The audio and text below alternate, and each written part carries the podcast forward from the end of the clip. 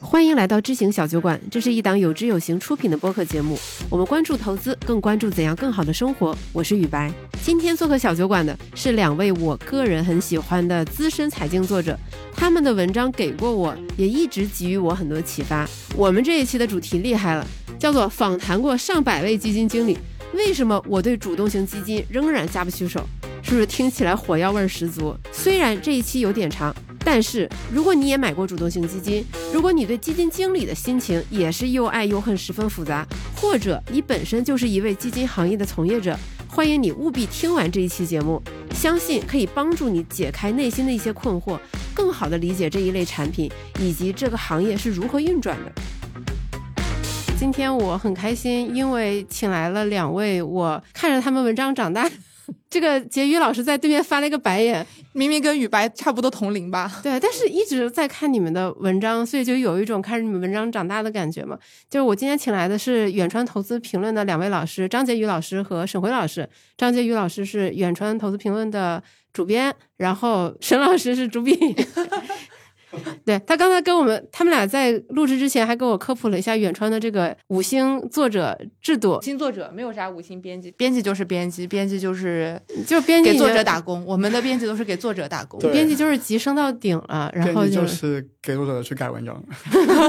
为啥大家的那个远川的风格比较一致？就是我们有一套强编辑的体系嘛。对啊，原来如此。对，我相信我们很多听众也是看着两位老师的文章一路投资摸爬滚打过来的。我觉得大部分人都像我一样，就是看了以后觉得说，哇，这个写的太好了。对，但我觉得不构成任何投资建议。觉得文章写的好就可以了，千万不要因为文章直接去转换成投资决策。对对，同样的，我们这一期节目也完全不构成任何的投资建议，全是个人观点，也不代表远川研究所的立场。对对对对对，这只是我们个人向的一些吐槽吧。对，吐槽和分享。其实我觉得听众他可能特别感兴趣的是，你们到底怎么写出来那些文章的？就因为又很长，是你比较感兴趣吧？不是，我觉得大家会好奇吧？就怎么样让自己说出来的话更让人感兴趣，自己写出来的文章大家愿意看，那就是更好看、更精彩。其实这是一个很公平的问题，不然那些沟通课也好、写作课也好，就不会那么火了。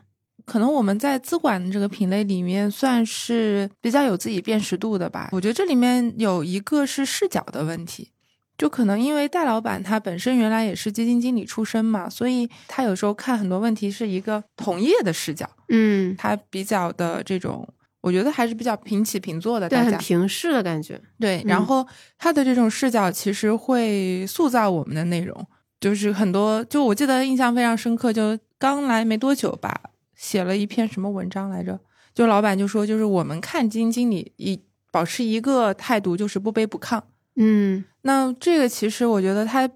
呃需要很多东西，比如说你要对投资还是比较了解，这也是我觉得我们这个团队的一个特点，就是大家还蛮喜欢投资的。嗯，就是有的没的，今天市场上发生什么热点，就反正三点以后就我们那个小桌子就比较热闹，就包括其实我们有的时候去跟基金经理去聊嘛。聊到一些个股的时候，他们也会比较兴奋。就我们可能不太喜欢跟基金经理就光聊框架这些东西，我们也会去做一些这种个股的研究，会去问他在一些呃突发的案件。出来的时候，比如说什么高管被带走了，或者是这个嗯产业上出了一些什么样的政策的时候，他究竟那个时间点他到底在想什么？对，但我觉得他们给我的这个反馈一般不太能够构成投资判断，就是大家的这个立场不一样。因为我可能一个账户里面就买几个股票，他可能是一个组合里面这个公公司只占他三个点五个点，他看待他的视角嗯跟我可能是肯定是不一样的嘛。嗯嗯，但是会有一些不一样的启发。对，一般基金经理的信息还是要比我们多一些的，就是他会补充很多这种信息点给我们。OK，那就是访谈过这么多基金经理，你们有通过这些访谈让自己更好的赚到钱了吗？非常难啊，非常难吗？对，就是一般你要想，就是一个基金经理越来越出来跟我们讲的话，肯定是行情比较他自己比较顺的时候。对，不好的时候，他一般可能不太会出来讲。所以你这样像我像我们过去看嘛，就是可能是二零二零年底，可能大家都在聊茅茅台啊、腾讯啊、美团之类的这种公司，我们可能见了好多个都在聊茅台，然后见到我们后面就听得耳朵起茧。对对，我们嗯逻辑都能够背出来了。之后，嗯，可能二一年开始，大家可能讲一些可能新能源光伏的景景气度投资在后面，对不对？然后再到今年，可能再讲一些，今年可能会会讲，哎，DCF 怎么失失效了，对吧？可能也会讲一些，哎、可能说一些赔率型的投资在里面，就是说大家可能会都在变。可能说过去大家可能对觉得主观很有信心，现在开始大家会怀疑，嗯，宏观影响太大了，我们可能要调整我的模模型啊，可能要我都去看量化，或者多去看那些别的东西。对，所以说它每年都会变，就是有的时候我们真的去聊的时候，它可能那个风格可能是在他们那个地方，但我们真的要去去看我们自己投资的时候，可能只是做一个参考。对，我们会因为我们会去想，嗯，可能他这个风格最好的时候，我们应不该去介入？可能不太适合，可能是。对，就他跟你讲的时候，可能就是已经过了最好的投资的时候了。对，其实有时候基金经理他自己也可能不太清楚。其实很多人都在说，可能说做投资嘛，像孤注一掷嘛，什么嗯，有有两颗心嘛，一颗是贪心，一颗是不甘心嘛。但是我觉得还有一颗心是自信心的问题，就是你要要知道做投资做判断嘛，你肯定要自信嘛，要跟大家都不一样，我们要去对抗市场。但有的时候这种自信的话，可能说是有路径依赖的东西。你过去几年赚了很多钱，我非常信我的这套方法论，但他不知道自己的这个方法论可能会失效，可能因为投资太复杂，最后盘这么这么多，所以当它失效的时候，有时候因为可能是因为自己太自信，没有做好一个平衡在里面，就可能说会嗯回撤非常非常大。对，我是觉得还有一点就是，不管怎么样，我们在一些这种访谈的场合，其实基金经理都是把我们当成媒体来看待。在这个过程里面，他们其实大部分基金经理他是不太习惯于这种聚光灯或者是这种对外的曝光的，他会采取一个，我觉得是一种从众的策略。就我就看看其他人是怎么说的，他如果说这些没有问题，那我也说这些。比如说刚刚沈辉讲，就我们在二零年、二一年遇到的每个基金经理，可能跟我们讲案例都会讲茅台，他就可能会觉得茅台是一个比较安全的案例。另一方面，我有的时候也会觉得说，其实茅台这个案例在他的投资里面，可能根本不是最重要的那一个。就可能对他来讲，最佳就是或者是他自己最得意的，可能是我独家挖到了某一个这个，比如说他可能最早买那个一体化压铸，对吧？那个时候可能市场上很多人都没有看到，但是他可能在那个时间点就不太会愿意分享这个案例，因为他不知道这个案例的这个赚钱逻辑可以持续多久。那我觉得这会就会让我们对很多的这个基金经理的判断形成一些误差。就是你用他讲的这些案例去理解他，但是这些案例有的时候不能代表他又对，又不能代表他。嗯，好难啊！对，那那访谈了这么多基金经理，你们会有哪些是你们会去持有的？我现在不持有任何主动管理的基金经理。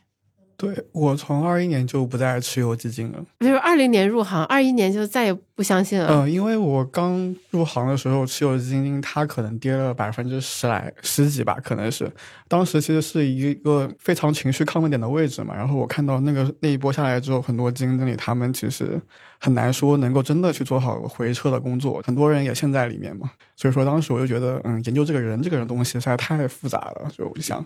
嗯，可能我会买个指数会更好一点。所以访谈他们并不会增加你对这个人管理的基金的信心，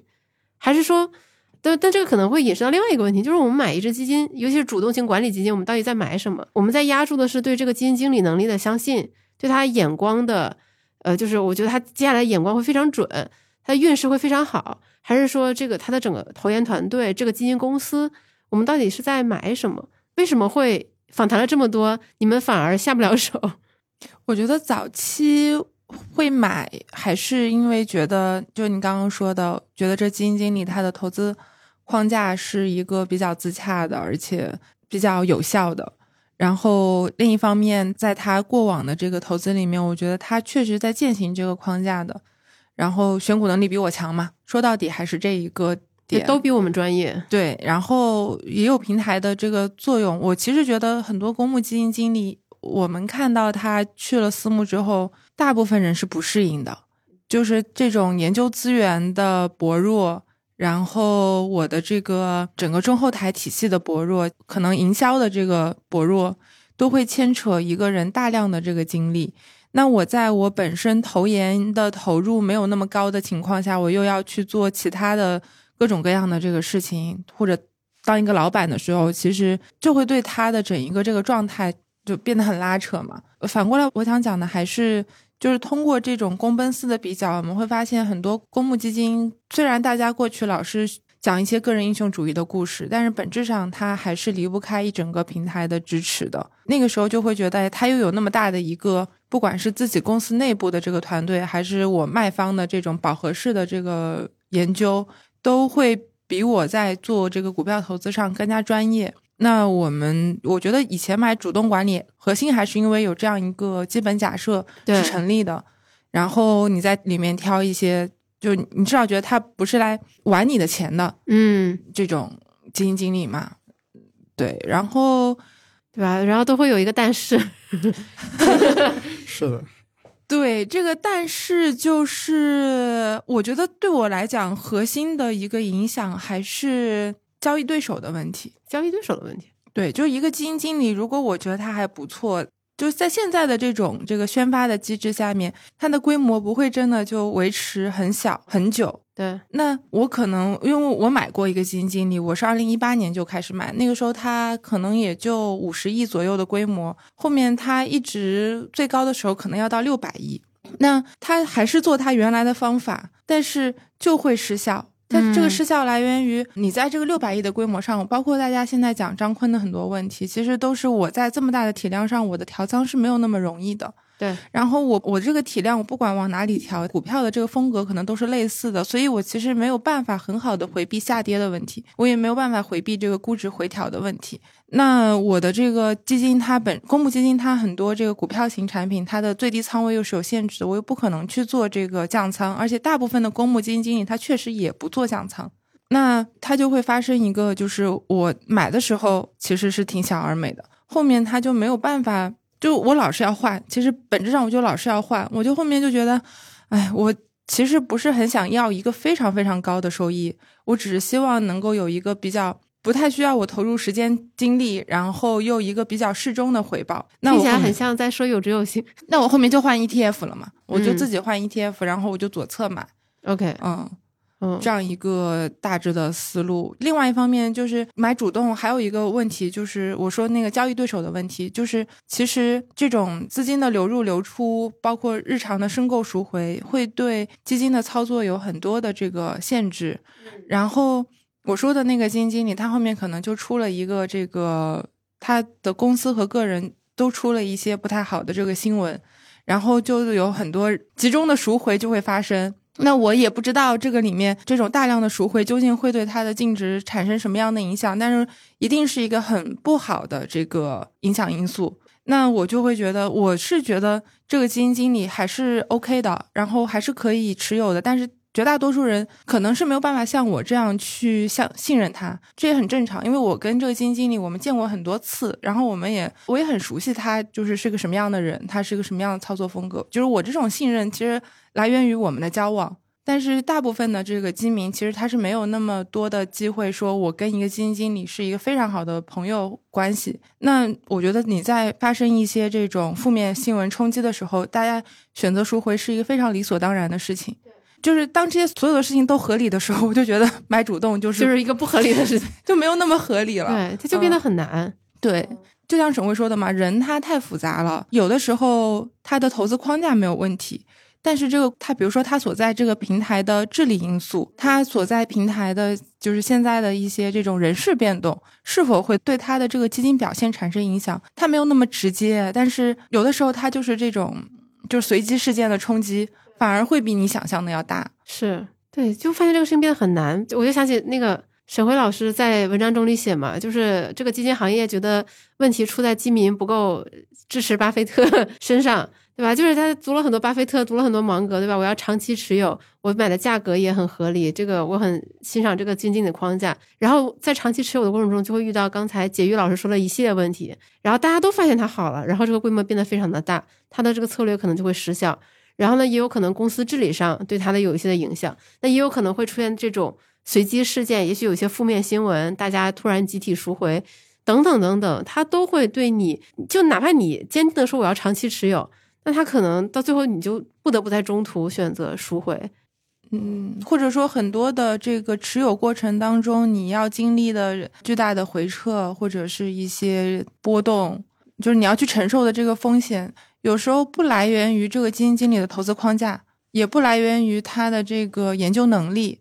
可能就来源于一些你根本都没有想到的一些乱七八糟的事情。那我就觉得大家就去讲说，就是过去我们就觉得长期持有的一些逻辑就是。呃，这个基金经理的方法长期有效，然后这个基金经理的就是知行是长期合一的。其实这两个可能是大家判断所谓长期持有最核心的两个维度吧。然后你的钱它就是相对比较就是久期比较长的钱，不是那种我今天放进去，我过三个月就要拿出来的钱。嗯，那基本上这三个东西都匹配了之后，可能大家会觉得长期是一件理所当然的事情，但。就是你真的处在这个长期里面之后，你就会发现，就可能就跟就我们现在这个身处的这个社会比较像。你突然之间这个俄乌就打仗了，突然之间以色列和巴勒斯坦又开始打起来了，就有很多这种像黑天鹅的事情涌进来。嗯，就是你就没有办法真的就是按照你计划的那样行事。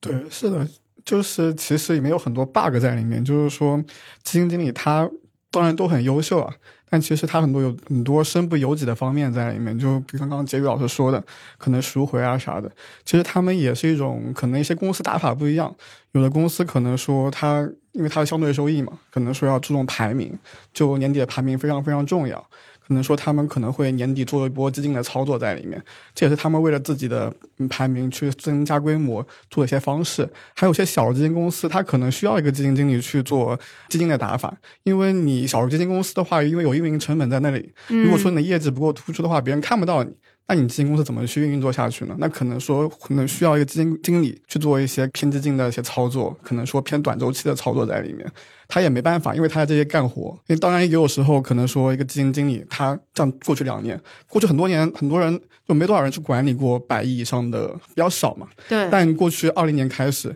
很多百亿、千亿的出来了，很多基金经理自己都没看过这么多的钱，管这么多钱在里面。你想突然间管了一个千亿的产品。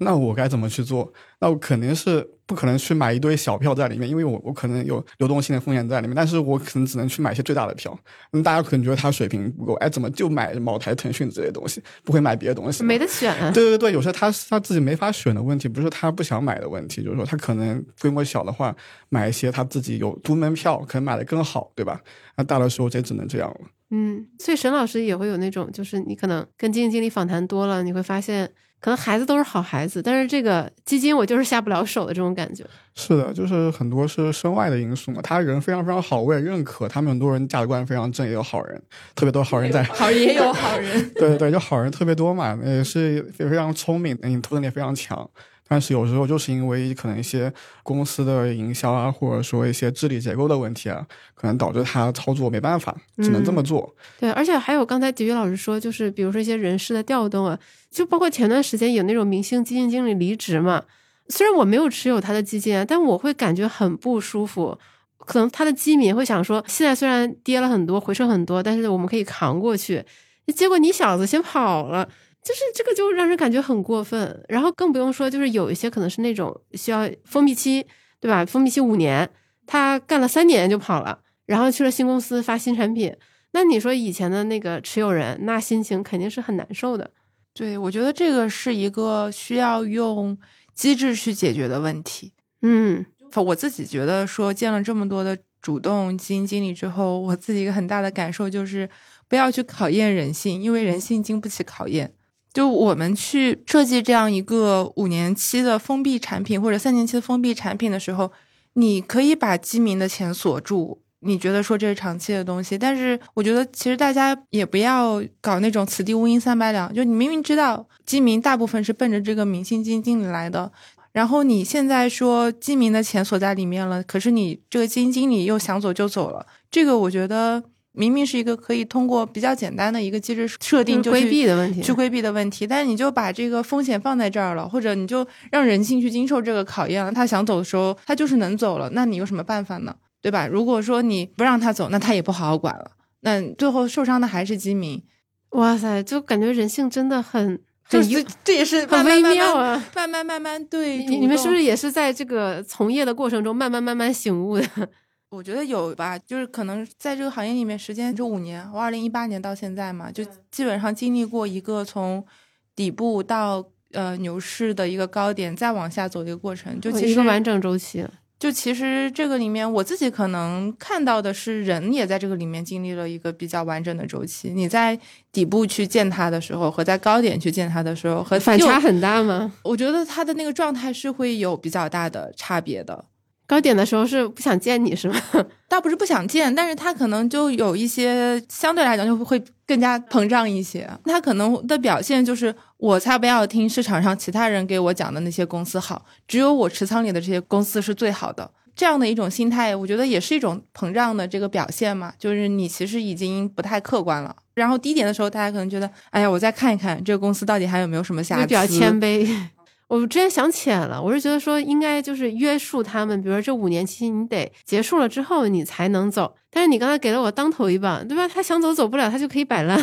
就是他有很多这种，我觉得就是我们过去的这个叙事里面，很容易把基金经理当成主角，对对吧？但是本质上他这工作，尤其是公募，他是个打工人，对呀，他其实受制于这个公司给，比如说我不想发新基金了，但公司非要你发。你发不发？你不发你就走呗，或者你你不发以后你就别想往上走或者怎么样。那我觉得它本身是受制于非常多的这种管理的因素，或者受制于这平台的这个因素的。但是我们过去去讲，比比如说选主动基金就是选人，对。然后我们这个去介绍一个基金的时候，就是围绕这个基金经理的框架来讲，就把它当成了主角嘛。但其实它在整一个这个体系里面，其实是比较被动的一个角色。就相对比较被动了。我觉得起码在过去十几年，主流叙事就还是说我买基金经理，就相当于我把钱交给了一个很厉害的人帮我管，就他会把这个故事简化成这样。就虽然这个人我们素昧相识，但是我在这个比如说支付宝上看到他的头像，我了解了他的成长故事，然后呢，就等于我隔空手把手把我的钱交给他，他来给我管。那亏了就是他的问题，赚了就是他厉害。对，就是这个故事好像确实是被过分的简化了，这可能也是跟人物的故事更容易吸引人有关系。很少我们看到有文章，比如说一个基金涨得好，然后会把这个公司或者是这个这个基金背后的团队推到台前来的。就或者其实，比如说我现在问雨白，我们远川投资评论这么多的文章，你印象最深的是哪些？可能还是就是写基金经理那些吧。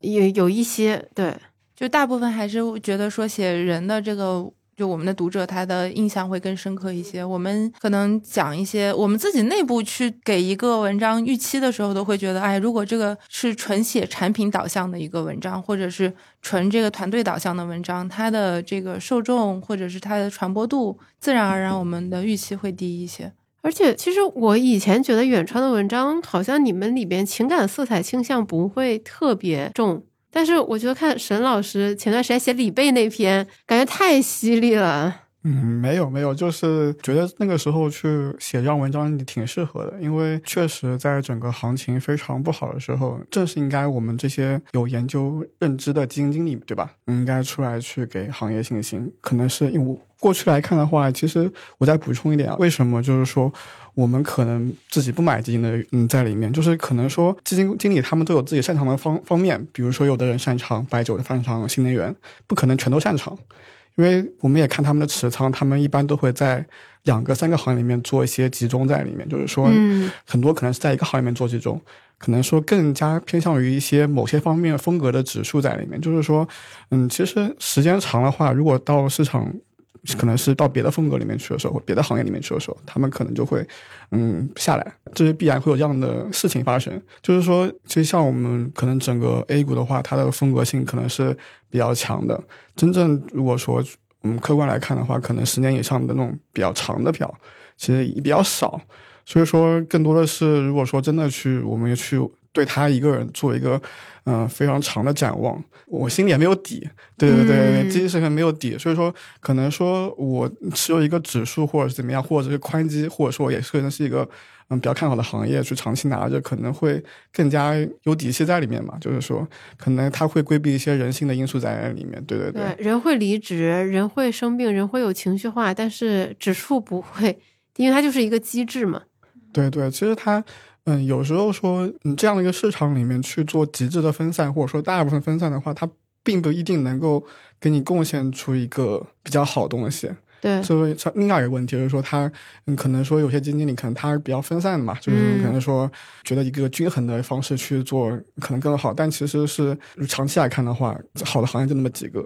要做集中去做。但你刚刚就说要悖论，说它不可能一直。嗯，一直上升嘛，可能会比较大的回调在里面，所以都是一些很难控制的事情。是很多 bug，像你刚才说的。对对，再加上我们的，其实说大家也是，我们一个是一个，嗯，也算是牛短熊长嘛，很多基金公司公司都想去蹭那一波，就最好那个时候。在那个时候的话，很多就拼命发新基金，就按着你上去，一定要去发，要去那波行情没吃到的话，我就掉就对了。你不可能说我现在二零二三年我们再去比什么什么，可能是现在可能是被动吧，那可能说这波也是一波契机嘛。可能说在低低潮期再去比的话很难比，我们都要蹭到一波时代的机遇嘛。可能说那个时候是主观，既然是被动的 ETF 在里面。对，可是，在这种低潮期，不更应该是他们出来说话的时候吗？对，刚刚想说就是这样。其实，嗯，很多人也就怕现在出来说话。就打比方好了，就比如说，我现在是个基金经理，我想现在出来说，我我我看好这个行业。但是如果说他的业绩不好的话，你说什么都是错的嘛？嗯，别人也会觉得，哎，你万一说好，你看好了，别人又跌下去怎么办？这是一方面，第二方面是，如果说他愿意出来去讲一些偏个人色彩的东西，比如说，嗯，我可能喜欢，嗯，干一些别的事情，可能有爱好，比如说看乐队、看球，那觉得说你都不好好研究，对吧？还得有兴趣爱好，就很多，就是业绩差的时候，连呼吸都是错的，更不要说出来发言了。发言就是会被别人去说各种各样的事情。当然，你业绩好了，你什么都都好嘛。就我看你业绩过去这么牛，那我想，哎，你的私生活想关注一下，你喜欢干什么东西？你喜欢什么爱好，对吧？你业绩差的时候，别人就是想骂你，但是不想关注你怎么过来的，嗯，怎么有什么爱好也不想关注，你怎么去看这个行业的也不想关注，说多了也是错，所以说有这个呃问题在里面嘛。对我，我觉得可能是两个问题啊，就是分开来讲，我觉得首先是这个业绩差，它其实有两个因素嘛，一个是可能大盘差，大盘差。你想做出超额可能没有那么容易。第二部分就是他自己是确实水平不行。我刚才其实主要讲的是大盘很差的时候，大家就是对投资都没有信心的时候，我觉得这个其实是应该他们站出来讲一下。我就是发声，不管是讲说他很有信心，还是说他的投资逻辑什么，他判断哪个行业后来会起来，我觉得他都应该出来说点什么。不然，起码站在我们普通基民的角度，我们就会觉得说，市场好的时候你们都出来了。市场不好的时候，你们就跑了，完全没有照顾我的感受。你既不给我提供物质价值，也不给我提供情绪价值，那我要你还有什么用？我觉得这个里面其实还有一个，就是我们自己的感知上的偏差。嗯，就是它的一个前提是 A 股就牛短熊长嘛，所以。牛市他出来说，大家印象都会很深，因为其实牛市的时间相对来讲是比较短的。对。然后他在这个里面发过一次声或者两次声，大家都会记住。嗯。但是熊市相对来讲比较长，可能在二一年底的时候，有很多基金经理是有过集中发生的，对吧？市场已经就估值相对来讲比较有性价比了，就这些话嘛。然后中国经济长期还是向好的，就这样的一些话术。那个时候其实就有很多，可能会有很多人已经出来讲过。但是其实二二年又经历了一波，就是其实一直都市场一直没起来，到今年一直都是嘛，所以可能他们不是没有发过声，而是这个发声的遇上了一个漫长的季节。对，然后在这个里面，大家的这个记忆就被慢慢冲淡了，而且可能印象就是，哎，你上次出来说的时候就已经说是低点了，怎么又跌了一年？然后你现在出来说，我还能相信你吗？就其实他没有办法在熊市的这个阶段通过发声得到一个正反馈。而且大家其实会觉得说，我可能需要你给我提供一个情绪价值，但是你就真正能够在公开场合讲的一些就是合规过后的一些话，可能大家也觉得，哎，好像每个人都是千篇一律的，就讲一样的东西，就跟我讲估值比以前便宜了，就跟我讲，嗯，企业家还是非常努力在工作，中国劳动人民还是一样的勤劳勇敢，勇敢。对，这个话不是你一年前已经讲过了吗？对，怎么这一年这个我看我的账户这还是浮亏呢？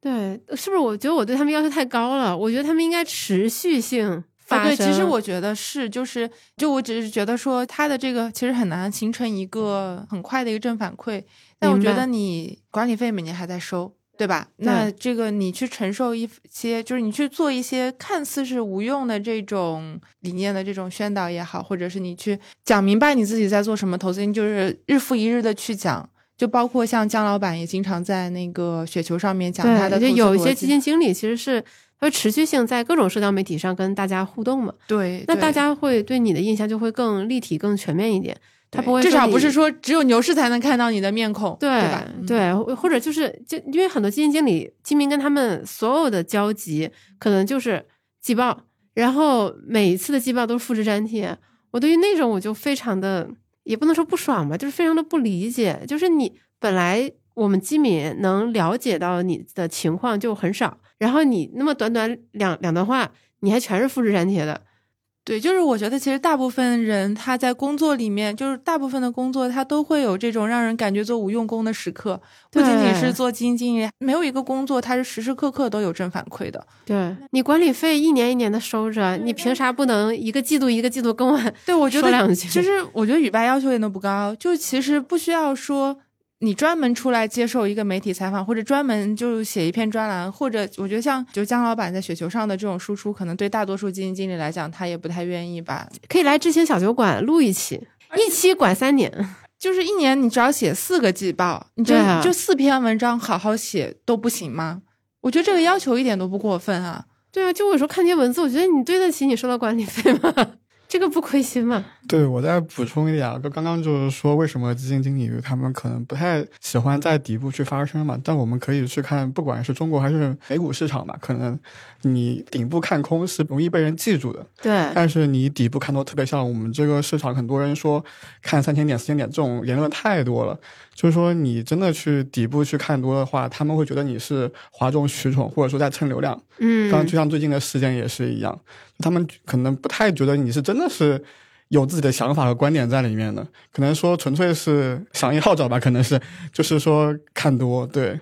那像可能说我们 A 股市场说有有基金经理可能在一些高位看空，可能说像以前新权的，他就被大家记住嘛，对。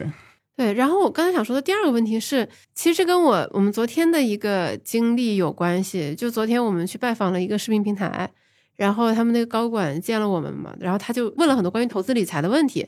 他就说：“那你们跟就是业内那些优秀的基金有什么不一样的地方？区别是什么？”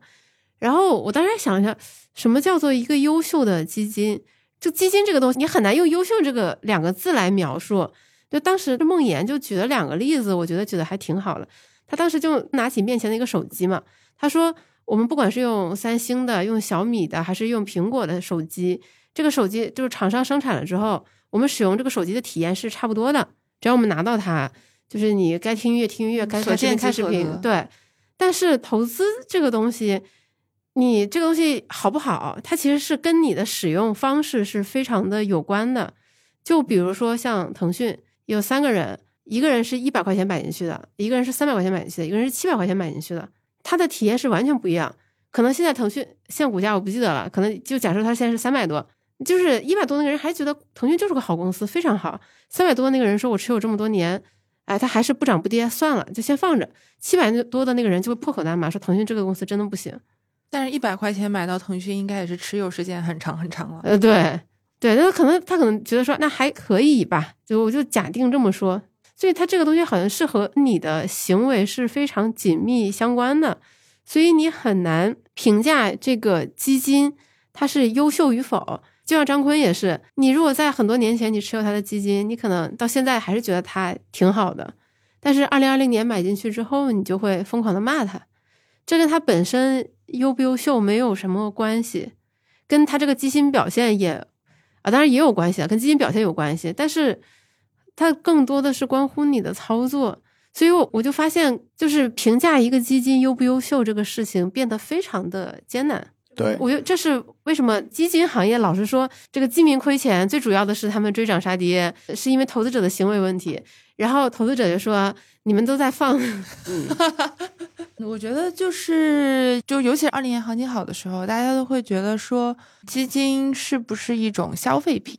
消费品，嗯，嗯就是比如说我要我所谓讲它是一个优秀的产品，对吧？我其实某种程度上我带着一种评测的视角。你看我 B 站上面也好，小红书上面有很多那个评测博主，嗯就是我拿一堆的这个手机新品，我拿一堆的相机的新品，或者是各种各样的这种电子产品，呃，扫地机器人，嗯，对吧？我都能够通过一些这个参数也好，通过一些这种直观的使用的体验也好，去评价说，哎，这个产品几分？七点九分，八点五分，嗯，就它可以给出一个相对来讲比较定量的一个东西，就是比如说我这个配置好不好？对我的手机有几个摄像头？对，我的这个芯片用的是什么芯片？处理器用的是什么处理器？嗯这些都是一个相对来讲比较标准化的东西。对，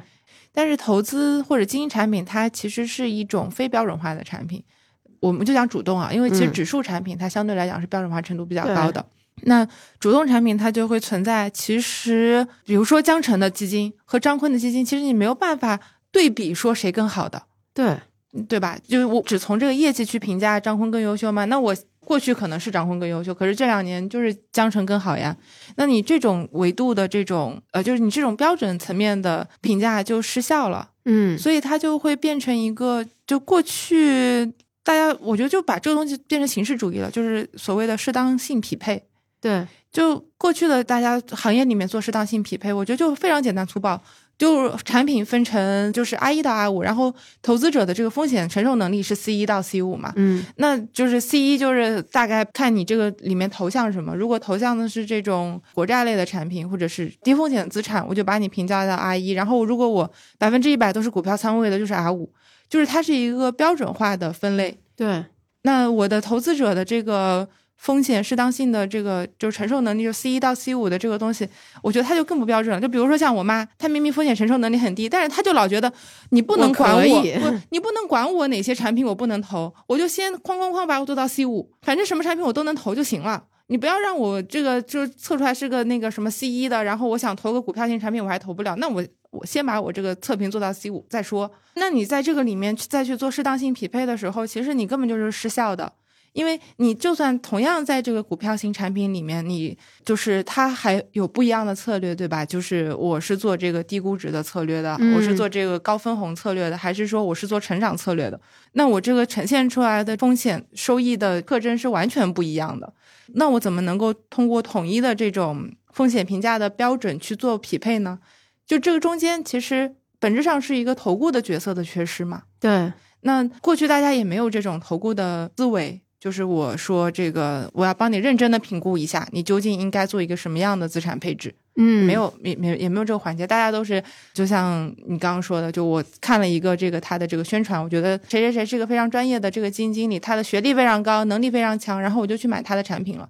都是这样的一个决策的链路，这中间其实没有任何适当性的匹配。嗯那就是你现在回头说这个产品什么是一个优秀的基金，其实这个问题就是一个非标的问题。对于每个人来讲，他需要的优秀都不一样。可是大家在这个环节里面都没有去考虑这种非标准的这种评价，我们究竟应该怎么去更好的去匹配？嗯，所以就会出现说那种他只是给你简单粗暴说他是阿几，然后给你展示一个历史业绩，他给你展示这个基金经理有多优秀，然后说买吧，嗯，对啊，对啊。然后其实你比如说我们现在看这个支付宝上的一些页面，它呈现的也都是标准化的数据，我年化波动率是多少，年化收益率是多少，然后最大回撤是多少，对吧？就全部都是这种标准化的数据，用它来刻画出一个这个基金它的这个特征。对，它现在其实多了挺多维度的，但是它还是比较标准化的，因为它毕竟是个互联网产品，它没有办法像我们坐在一起一 v 一聊，对你究竟的风险承受能力是什么样的。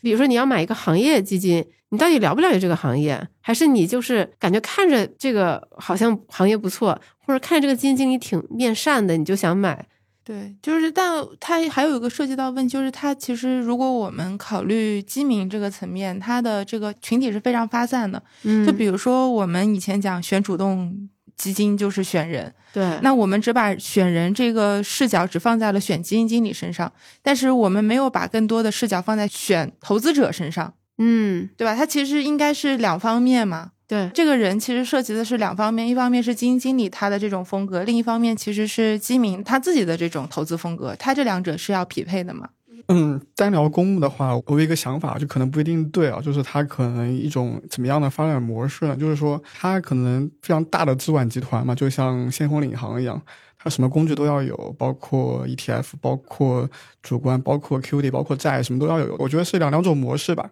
一种是什么？比如说一些被动的工具都配齐，然后让投顾来帮那些老百姓去做决策。嗯，你适配哪个适配哪个？对，这个是该大的趋势是这样这么做的嘛。然后另一方面，可能偏向于坤坤那种角色的话，可能就是像张老板那样，可能也不是说我基金我去靠品牌部门帮你去营销。可能他可能自己出来就是要做一个理念的去疏导，可能像美国比较好吧，可能有一些比较个人的，可能像木头姐这样的人，他们会去说自己的理念怎么样怎么样的。对，可能他看多了你自己讲的东西之后，他们会认可你的观点。可能你亏钱，他们也觉得哎正常，因为我就是买这个东西的，就是两个方面都会两个都并行嘛。如果说单纯是依靠去品牌去外在评述它的话，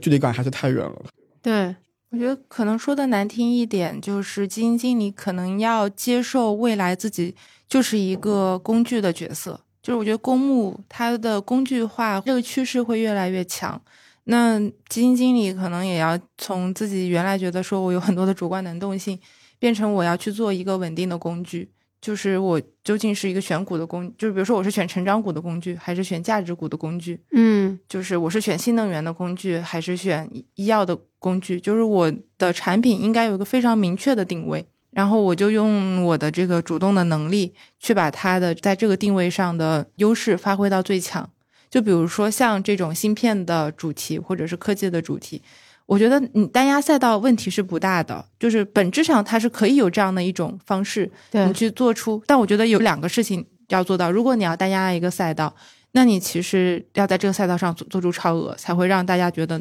我去买你比买一个纯的芯片 ETF 更有价值。对。另一方面，我觉得是不应该过度的把这样的产品卖给普通的投资者，它应该是成为一种机构的配置工具。我机构愿意说，我不甘愿只配一个一芯片 ETF，我希望有这个某一个人，他在这上面有非常非常独到的见解，能够给我提供一些超额，在这个行业里面提供一些超额，然后在比如说行业的景气度要发生一些变化的时候，他能够比较早的或者能够比较及时的应对这种就是整个行业性贝塔的变化。那就这样的一类产品，大家现在诟病很多嘛，你一个基金怎么单压一个赛道？我觉得本质上这种产品。是有存在的必要的，但是你把它过度的营销给了普通投资者，那就是有问题的。因为大家其实没有这种就是所谓的轮动的能力。我不知道，我应该我大部分人可能就是在你好的时候，我一下子涌进去，涌进去了之后，你就单一行业的波动又很大，然后你一下子又回撤很多。这个我觉得其实是还是说你这个工具有没有匹配的问题嘛？所以我感觉听下来会觉得说，呃，就是以后就。理论上就是，如果一切都往好了发展，其实不应该有这个基金超市的这种概念。就是你可以非常方便快捷的，比如你手机操作两下，你就能买到一只基金，即便你不了解它，就这个事情，它以后是不应该被提倡的。那是不是可以理解为基金经理的明星化和这种基金超市这种便捷化，它可能只是历史的一段弯路？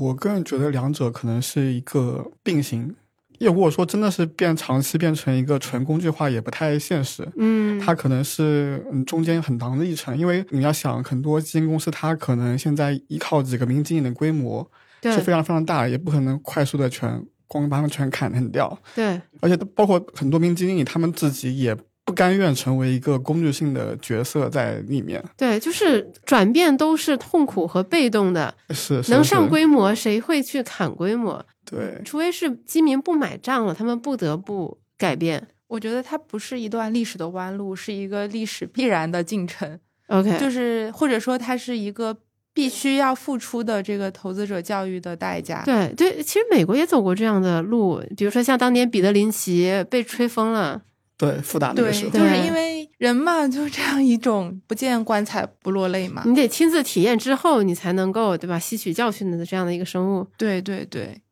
就是就是你没有办法说，我给你一个理论的这个理想值，大家就会马上接受，因为通常这种理论的理想情况它没有那么吸引人。比如说，我们讲它是一个，就是按照我们现在聊的这个方向它发展，那可能以后未来大家的这个账户收益率它都是一个趋于平稳的一个状态。那这个时候，如果说有一个人，比如说像现在过过去，其实美国也还是有过这样的一个就是这种螺旋上升的情况，比如说像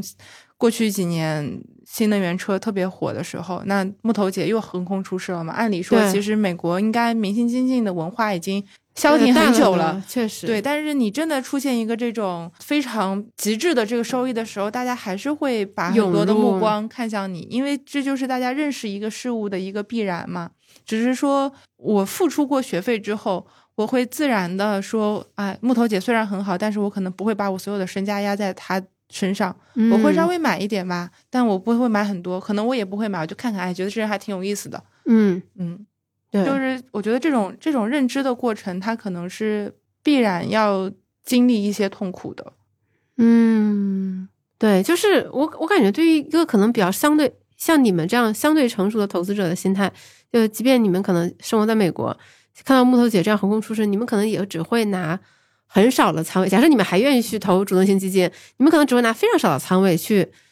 玩一下、体验一下，而不会去压住很多。但我我刚才你们在讲的时候，就回想起我最早开始在互联网上买基金的时候，感觉就真的我什么都不懂，非常不懂。然后别人跟我说买什么，我我就去买了，就可能稍微知道一下基金经理是谁，我连他是一个什么主题，它的规模多大，那我一无所知。哦。就是这个便捷性，哎，那个时候行情也好，你大家也会觉得来不及学习了，先上车再说。对，然后大家都是真的痛过了之后才说，哦，我得好好学习。而且刚才我觉得听完之后，我在想说，是不是未来可能确实要针对投资者，他需要有一定的测评和测试，而不不是那种很形式主义的风险测评，而是真正的去评估你的这个。你们上美股那个产品的时候，不是也哦，就海海外长钱？对，我们有一个这样的一个测试题。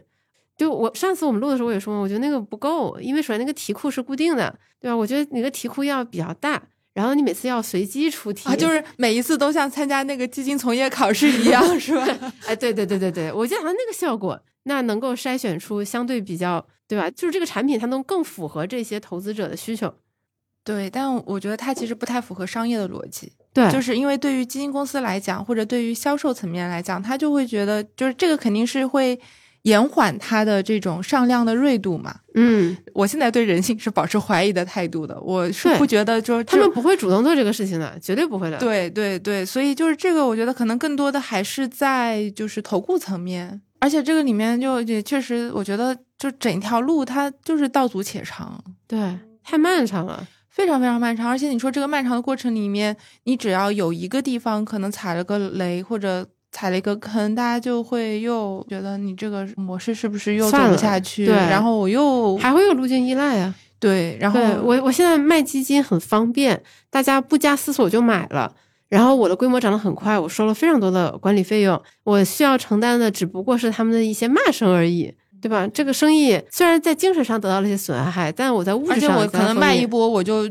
离开这个行业了，我自由了，我就出去玩了呗。以后骂我就是死后哪管洪水滔天，对吧？对，就就没有这期变成了一个劝退大家投主动型基金的这么一期节目了。就这个，我觉得是立场决定的吧。如果我们今天还有很多的这个主动的这个持仓，可能我们还会就是我我们对这个东西就可能还是有，就我觉得就也是知行合一嘛。不可能现在我我们两个人没有任何主动基金的持仓，然后在这儿吹一堆主动基金好。我们不买肯定是因为我们也受过一些伤嘛。嗯，是对对，而且就这跟主动性基金跟这基金经理本人的关系甚至没有非常大，它其实是整个机制决定的。对，它也不是单家公司决定的，它是整个机制决定的。因为其实我觉得我进入这个行业，我也不算进入这个行业吧，就是算算算算浅浅进入这个行业这些年，我就觉得很神奇。就是基金公司，它其实是不跟基民直接打交道的。对对对，像我们刚才提到的一些基金经理在社交媒体跟基民互动，这是非常非常少的，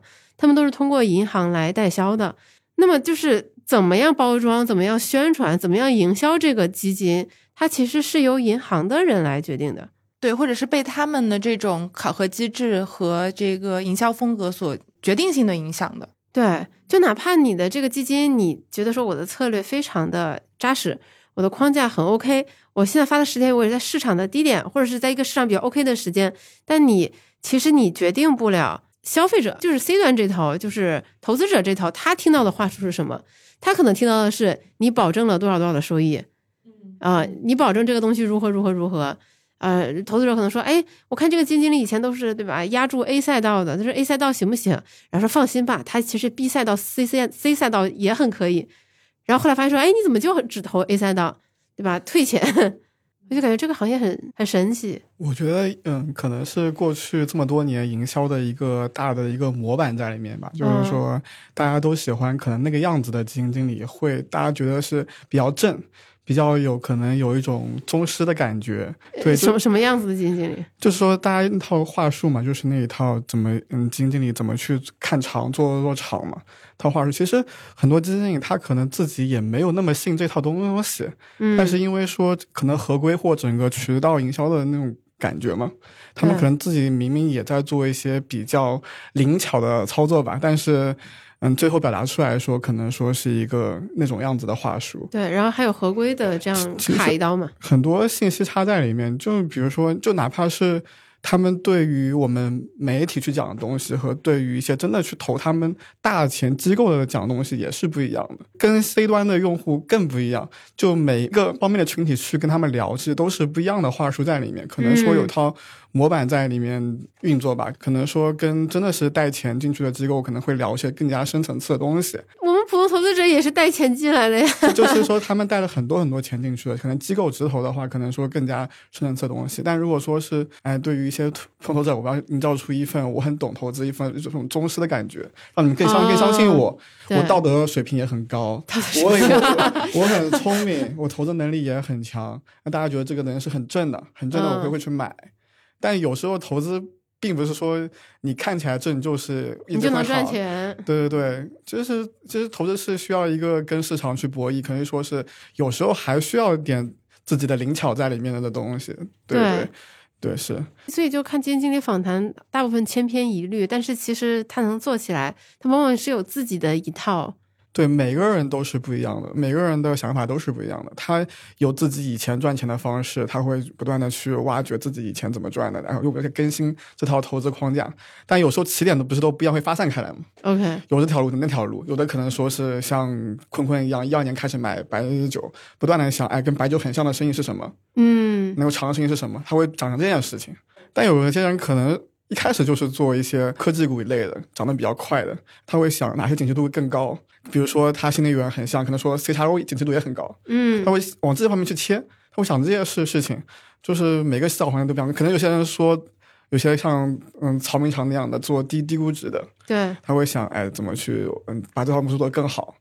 适应更多的场景，对吧？当然，嗯，每个出发点都是不一样的，所以大家是是百花齐放的状态。但有时候真的，就像可能说，在二一年，他明明是做一个景气度投资，可能会变得比较快的嗯。拿新能源，但他会营销成一种可能说巴菲特的感觉，就是说我明明是做可能是一两年之内就把它给交交易完事，因为它景度很短嘛，对不，可能是三到五年，但他可能会想这个锂电的这个东西可以看到多多少少年，对吧？嗯，它可以持续多久？可能说锂电都不是周周期股了，是成成长股了，对吧？他会这样想这个事情，那就是很多是可能是一套模板在里面，我们更把话术放进去，更加适配，就是这样。对，就是从他一开始，就是？就假设把基金经理当成一个产品经理，研发这个产品之后，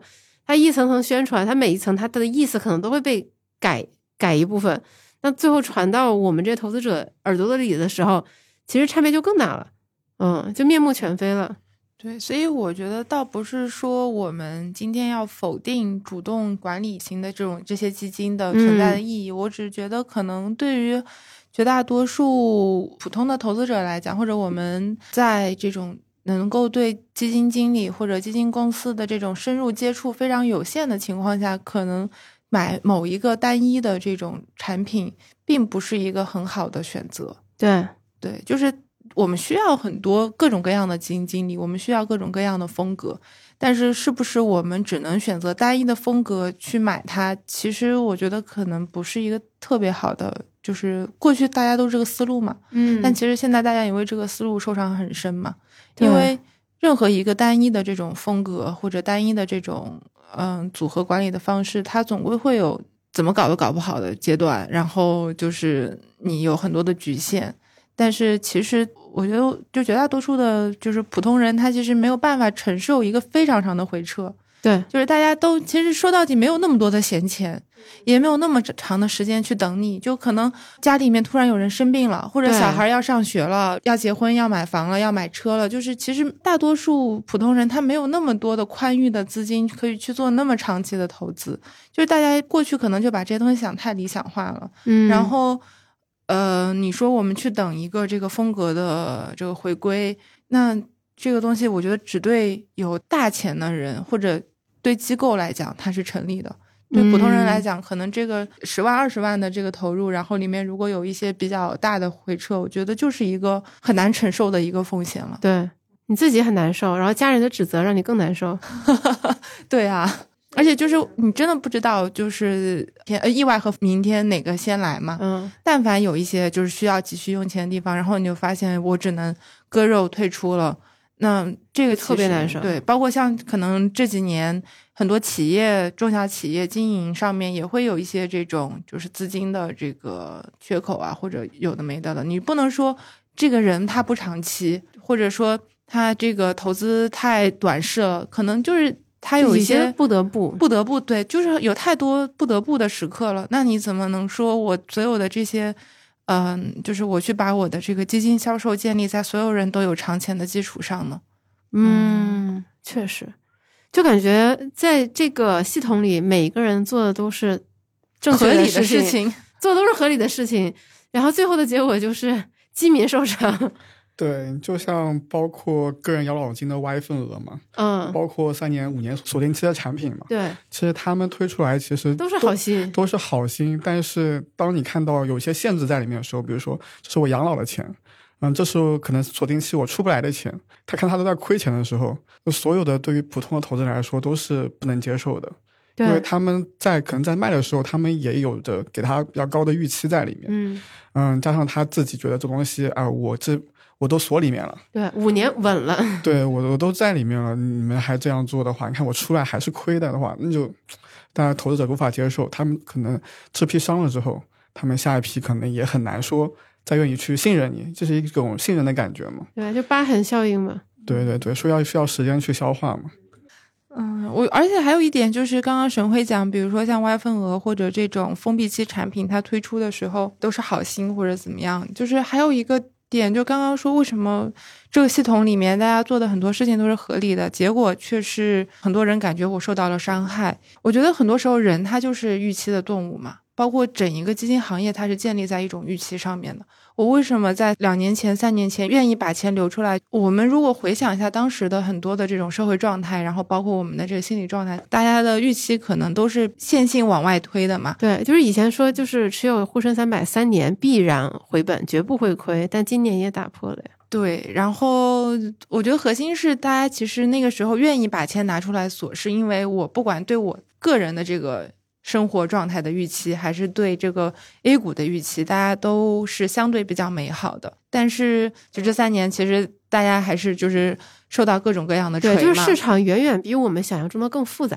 对，然后一个可能原来对自己个人生活预期很高的人，他可能突然就失业了。嗯，收入锐减。对，就就是，总之他可能原来就是我，我一年拿个二三十万出来投一投这个基金，好像对我生活没有太大影响。但现在他可能遇到的问题是我现在急需要这二三十万，能保障我的生活能够继续。对，那这种预期的反转，我相信在过去的几年里面，还是有很多的这很多家庭都在经历这些。对，那我们再去回看过去的那个初心的时候，它就变得不成立了嘛。对，嗯，所所以我觉得可能这些改变会是逐渐在发生的，尤其像今年开始，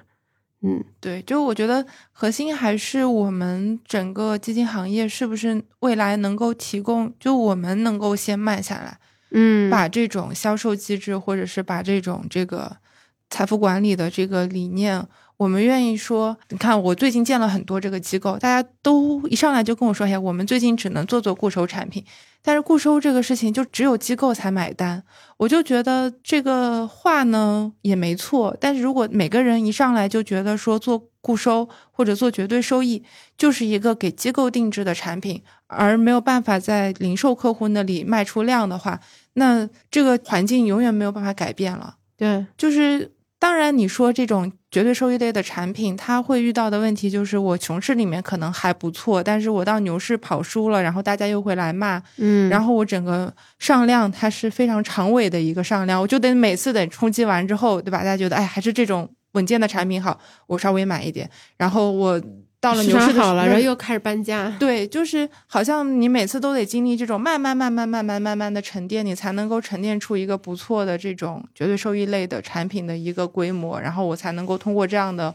策略或者我这条线才能养活我整一个团队，这是一个客观事实。而且你不可能说扭转人性，以后大家都是所有的投资者都是成熟投资者了，所有的人一上来就是先问你，哎，你这儿有没有绝对收益产品？我先配个底仓。嗯，这。不太可能，对对吧？不太可能是这样的一个现实，就是你只能去接受，说我做这样的一件事情，它就是慢慢、慢慢、慢慢、慢慢积累下来的。嗯，就是我觉得这个事情你不能通过。让投资者来改变，你只能说我自己改变，期望一下子上量的这种心态。我希望我这个规模一下子冲上去的这种心态。我希望呃，就改变我在这个牛市里面，我就害怕这波牛市赚不到，以后就赚不到了的这种心态。就我觉得机构他愿意去承担这部分的风险。你先把自己的心态调整好，做一个长期的生意，你再来跟基民聊长期主义嘛？对对对对对，嗯，对，其实我觉得。像今年也看到有有一些基金的改变嘛，比如说他们会改变收管理费的模式，比如说达到一定的规模，他们的管理费会是下降的，以及如果业绩没有达到一定的基准，他们的收的管理费也是非常非常的低和基础的。我感觉都是一些好的改变，嗯，就是或者说我们在考虑它的这个商业模式的时候，已经愿意兼顾更多的投资者的感受了。对，嗯。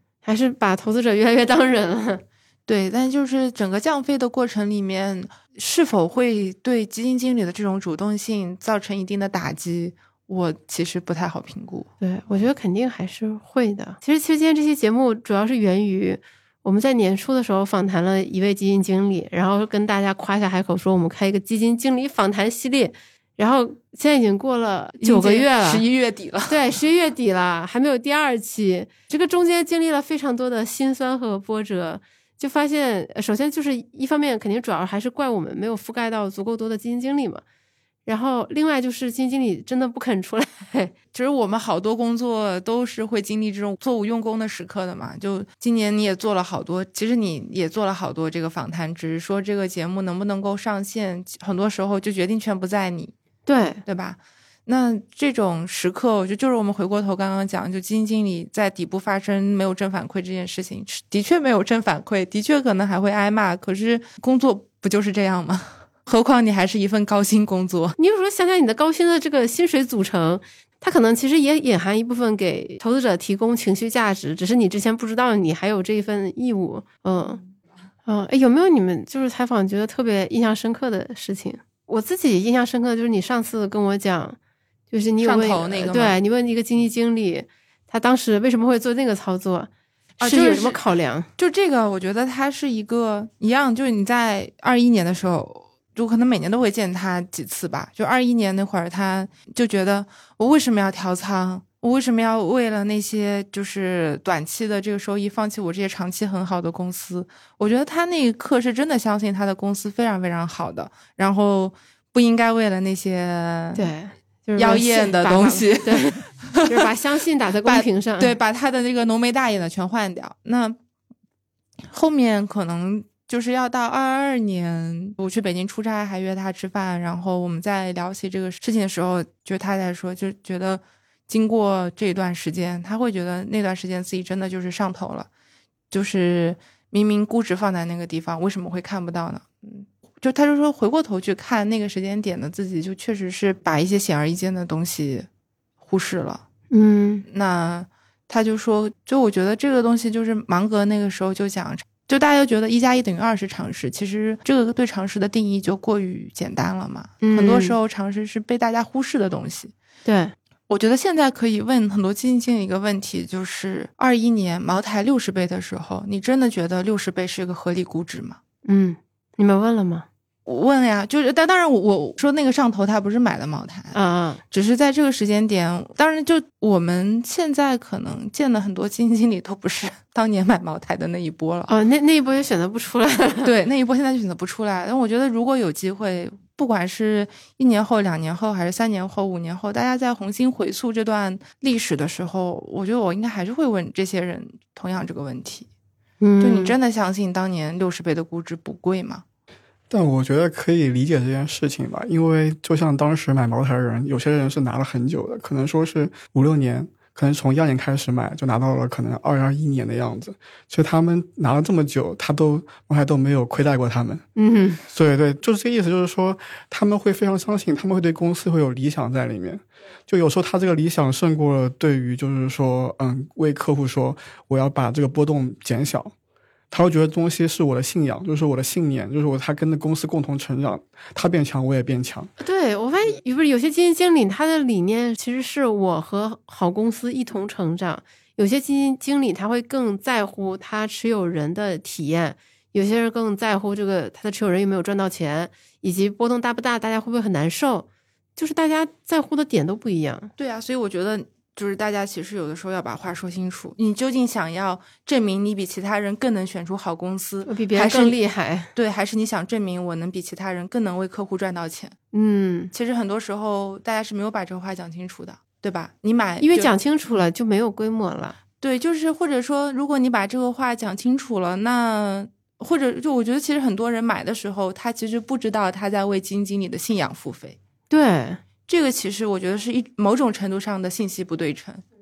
嗯，就是你当然可以为你的信仰付费，但你的基民知道吗？我觉得这其实也是一种不公平，就是嗯你没有拿你自己的钱去为你的信仰充值，你拿的是别人的钱，对，这个我觉得某种程度上对投资者来讲是，或者对基民来讲是不公平的。还有一点就是所谓的好公司这个事情啊，我不知道于白有有没有这个感受，就是其实我们访谈过的大部分的基金经理，他没有自己真正做过企业，对，所以其实他的这种就是对选企业的这种好企业的这个理解是偏理论的，嗯。或者我有一个大概的这个我对这个美的理解，有一二嗯。三四五几个维度，然后我就拿这个东西去里面找，去市场里面找，看能不能找到这个好公司。但是你反过来，对于企业家来讲，我所有的好公司都是做出来的，对，都是在这种困难面前，就或者是我赌一个技术路线，我赌对了，这个是有运气成分的。对，或者是我在这个资金链快要断裂，就比如说未未来大家都觉得二零一九年底要破产了，嗯但是我突然合肥国资给了我一笔钱，让我活过来了。真正的这个企业经营里面，其实会经历非常多这种你没有办法去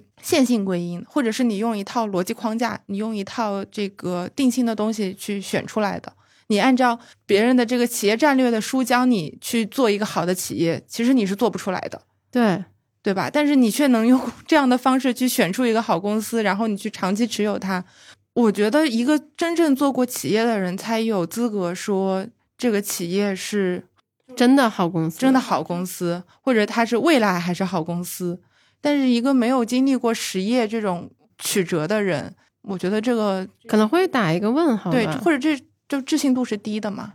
对，所以说现在基金经理他们来去跟我们讲这件事，我通常会这么说，因为基金经理他毕竟没干没干公司嘛，对对他们说肯定是能够把他们用一些话术让他们觉得他很好，所以说基金经理现在很多也不一定会相信企业家，嗯，他们可能是更多的带入问问题去，就是说我觉得你的企业有哪些问题，我去验证一下我的问题，看到问题是对还是错，是这样的东西。呃，其实最近也有很好玩，就是说，嗯、我也去聊过一些经理，他可能说他也去经历了一些创业的过程吧，嗯，但他可能知道了，嗯，要去创业的话，可能说一些股权方面，或者说是给员工发工资，或者说有些设备很贵要买买上，对各种各样的一些很龟毛的问题，包括去培养研研究员，可能招研究员可能也不是跟我的风格适配的，我还要去把他带到我的厂里面去那个啥，就当自己真的去想做一个东西，原本以为是这个团队能够给予我投研效率更高，或一加一大于二这种情况下，那其实一般都不会这样。所以他们就是现在基金经理，如果他真的愿意去想去做一件事之后，他们可能会更想去做一个比较纯粹说，哎，真的有时候想想公务也挺好的这种感感觉。就因为一般经历要这要经历这种状态的，可能是私募经理对对对，但是那不会让他们对现实世界的理解更深了吗？嗯，是呀会会更嗯深，因为这是一段经历，他也理解过了。对，对，因为很多基金经理他可能就是毕业后就进了基金公司，我觉得智商高有的人，他有一个特点，就是他抽象能力很强。对这个事情他未必要经历过，他就能够理解它。对但是做企业，它又是个非常具体的事情，就我觉得这里面会有匹配的部分。就如果你连方法论都没想清楚，你大概率做实业是很难做好的。但是你方法论已经想得很清楚了，你能不能够成功，还是一个我觉得大家需要坦诚的承认有很多的运气的成分在里面，或者偶然的因素在里面嘛。所以我觉得就是大家去聊一个，比如说去我对这个企业非常非常认可，然后我就是在投一些好公司的时候，就是我觉得好公司这个定义确实是，或者说它是一个概率问题，嗯，它不是一个绝对说我这个方法论成功就能成功的问题。我这就我或者说我这方法论选对过，我以后所有选的都是对的，嗯这是不太现实的。包括我们之前聊过一个基金经理嘛，就是你觉得挺喜欢他的这个季报，然后但是一看他持仓里面有一个。就是我自己用了扫地机器人，然后你自己用起来不太好，就是可能就我从消费者的维度去定义，就是你的产品都没做好，我就不会觉得你这个好公司。嗯那可能从这个投资的角度来讲，它如果是一个这个经营模式还是比较好的，然后它这个股权的这个结构或者治理的结构又是比较清晰的，各方面它是一个就是综合能力还不错的，它可能产品力差一点点，无伤大雅，而且我呢可能也只是一个概率问题，对，但是我只是下不去手而已，对，不代表我我我还是我还是很喜欢他的，嗯，只是我现在不投主动型基金了呀，嗯你也不投了。就我我觉得，尤其是我现在这个工作的性质，让我很难再对主动型基金下手。我特别好奇，就是那你们现在再去访谈基金经理，听他们聊，难道不会在很偶尔啊？假设这个对方水平也许没有那么高的情况下，你们可能会有一种不耐烦感，或者说，哎，又是这一套那种感觉吗？我觉得也不会。嗯职业道德还是要有的，嗯，就是还是能 get 一些新东西，是吗？就这些人还是要比我们聪明很多的。嗯，对，我就跟他们访谈，就觉得他们真的很聪明。对，可能不是去说一些理论上的东西吧，可能嗯说别的东西，他们总归有闪光的地方。你这怎么回事？你这很像那种孩子家长说，就是我这个娃总有一些闪光点，有些优点。就虽然他成绩不好，但是他体育还不错。对，就这么说吧，其实总会有一些心知在里面嘛。就比如说，你你刚刚说的好公司这个问题嘛，就是其实，嗯，在有的基金经理最近跟我跟跟我这么讲，就像好公司可能不一定是好公司嘛。它好公司是什么好公司呢？就是说它原本是个瑕疵的公司，慢慢发展发展变成好公司的样子，才是好好公司。有时候会有一些可能简单的话也没有什么特别的，但是它会给你一些触动在里面，总会有这样的时刻，非常非常多的时刻在里面。就你你就想就是在整个 A 股里面，能够在你觉得好公司的时候买进去，能赚到大钱的，那，就是比较少嘛，对吧？对对，但好公司，它肯定大家都觉得它好公司嘛，大家都很多人很多在里面，对不对？对，当你觉得它是好公司的时候，起码有十万个人都这么想。对，你你就想像嗯苹果对吧，亚马逊这种很少很少很少，像世界上就那么几几个，对不对？大部分还是也是从瑕疵到变好的过程。是，对，所以说特别是 A 股更少了，可能茅台算一个吧，但最近也也不太行嘛，对吧？所以说他这么说的话，其实我觉得可能说这个东西可能要去重新定义一下这个东西到底是不是我们坚持坚持去说广义上的好公司去买，对对不对这个事情，对不对？嗯所以还是偶尔会有一些新知会闪光出来，就算他可能业绩也不行，水平可能也没那么好，但是他毕竟管钱管了那么多年，总归有一些失败的教训或经历在里面，有一些某些方法方面可能会给我们指导啊之类的。嗯，对，用个包容的心态去看这个问题嘛。但要去买的话，可能说还得更多的考量，对，包括学习的过程。就可能以前看基金经理的视角更多是他的那条净值曲线嘛。对，但现在真的以前就只看一条线。对，就是其实他是一个人呢，对，就是他不应该被一条线就完全部高度概括对，掉，或者是一个很简单的一个故事而概括掉。对，然后就会觉得其实很多时候他们未必是在这个投资框架上感染我，有的时候可能是这种一种职业状态，嗯，或者是一种这个就是思考方式，就他们可能看很多这种问题，他会比如说我们。我最近聊的一些看这个高端制造的嘛，就我自己的这些可能会偏悲观一些，就是觉得高端制造需要的各种各样的基础条件会很多，然后我们现在面临的问题也会很多，但是他们的视角可能会更加的，就是因为我可能离高端制造的这个产业会更远。他们离它更近一些，那有的时候他们的一些观察的视角，包括他们看到一些企业家在做的事情，嗯，然后这种就是就是能给的一些信息增量，会让我看待一些问题会更加客观一些，或者他能够修正我的很多感性的认知。对，我觉得更多层面，他已经不是让我去决定说我要不要去买这个基金了，而是我觉得他是一个很聪明，然后很勤奋，然后占有了大量信息的人。嗯，我希望说能够通过我们的这个对谈，倒不是说希望大家一定要来来买这个人的基金，而是能够看到他的视角。就我们相当于是一个这个传声筒，把这样的一个人他看待世界的这个视角能够呈现给你我。们是大家的眼替、嘴替和脚替。你看我们的文章不一定是要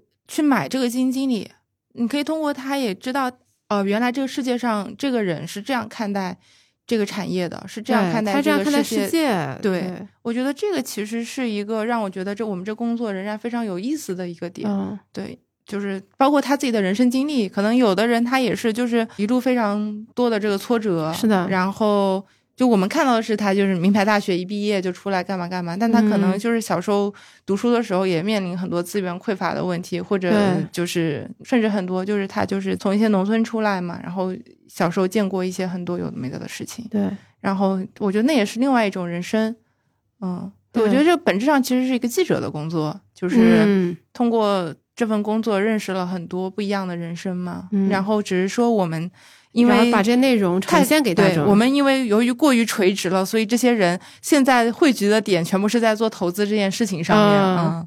但是他们做的是不同类型的投资，投资，而且每个人看待世界一定是不一样的，对，嗯，就不同行业的人视角完全不一样。就像你刚才说，可能像你是有点偏悲观，但是我去和一些别的行业一部分行业的朋友聊，他们是那种真的是信心爆棚，非常乐观。对，就是我觉得相当于是他不断的在修正我看待这个世界的坐标。嗯，就过去，我觉得我的悲观是不理性的，或者比较感性，因为我没有实际的接触那些产业，没有实际的这种一线的这个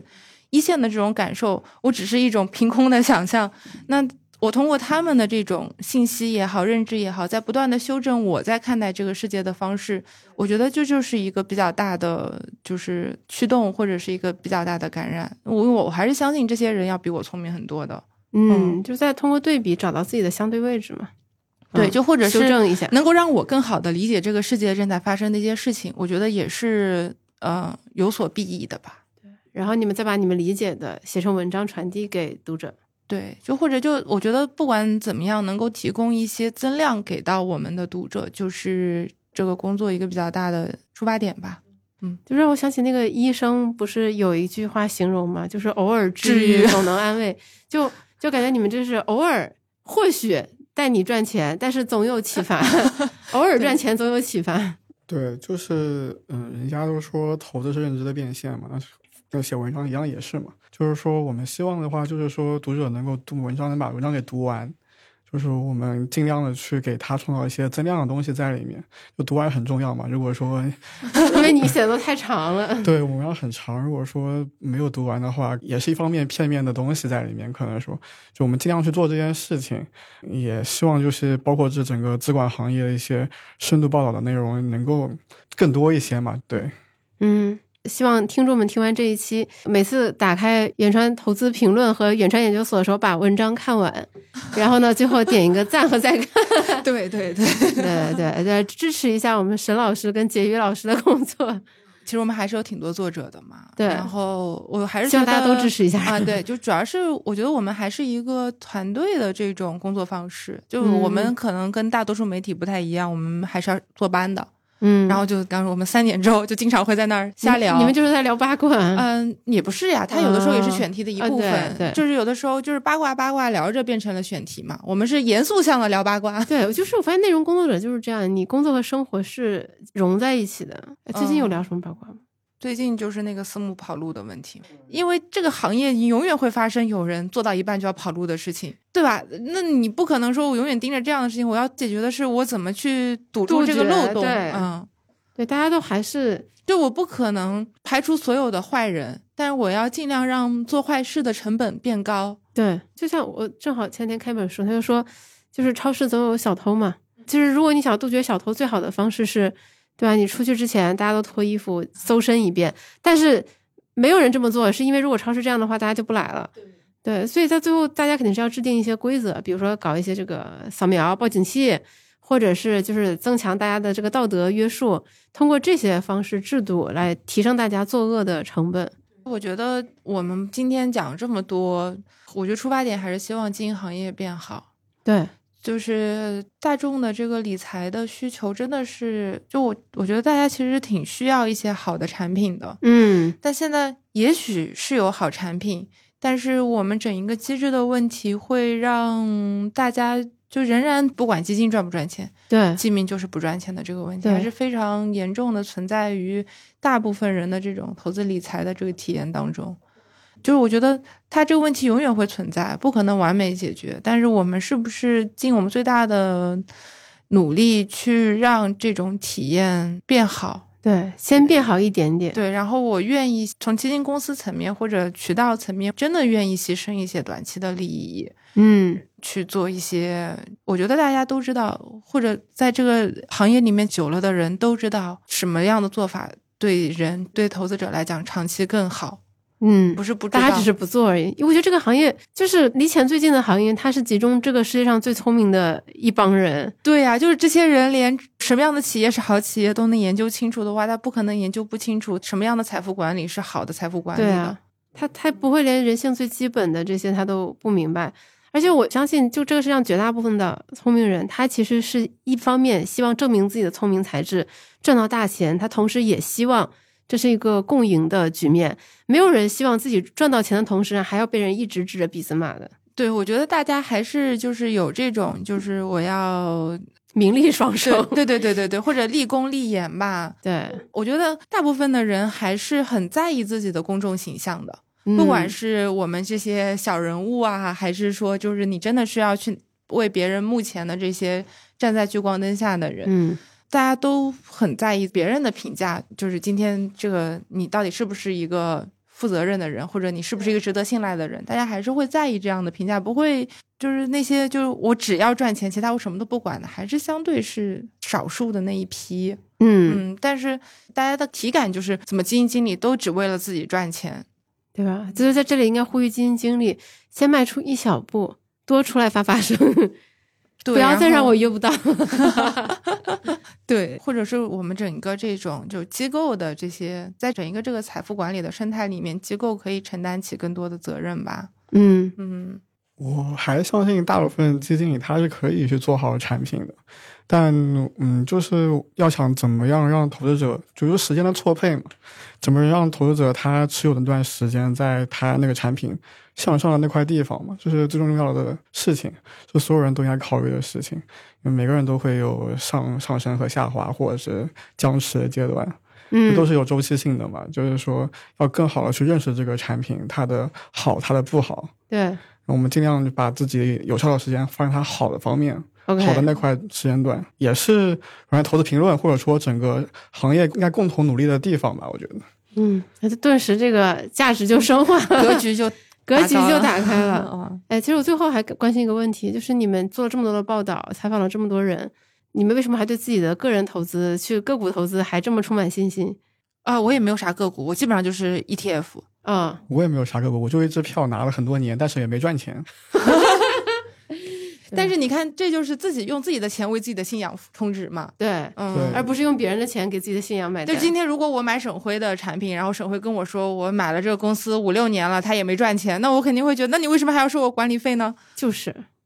但其实，在买了这票之前，我是玩很多的嘛，什么都玩。嗯，但是后来觉得，其实个人时间更重要嘛。对，就是你要干干这么多事情，研究这么多品种或者说是股票，你要花非常大的时间。光短线的话，更要更多的时间在里面。但你作为一个人，他的生活有更多更有趣的地方。但我想还是做了个取舍吧，就是对，就感谢这支票，然后让远川投资评论拥有这么好的 作者。没有没有没有，如果他涨了很多，可能对吧？我们看不到这些精彩的文章了，对对对，对吧？那就最后就祝两位老师的文章越来越好。以上就是本期的全部内容，欢迎你把这期节目分享给你的亲朋好友。虽然这一期信息量比较多，但我相信关于主动型基金，你肯定还有很多话想说，有很多经历想要分享。欢迎你在评论区写下你的经历和感想，我们评论区见。如果你希望多了解一些投资的基础知识，欢迎你来有知有行 APP 免费阅读投资第一课，跟超过十万人一起学习如何从门外汉变成八十分的投资者。如果你有其他关于投资理财的困惑，欢迎给我们写邮件，知行信箱欢迎你。我们的邮箱地址是 allinthebeer at gmail.com，你在文稿区也可以查看我们的邮箱地址。我是雨白，每周五晚八点在知行小酒馆和你一起关注投资，也关注怎样更好的生活。二零二三年只剩最后一个月了，你还有什么新年计划呢？希望新的一年我们仍然可以一起度过。好的，我们下周五见。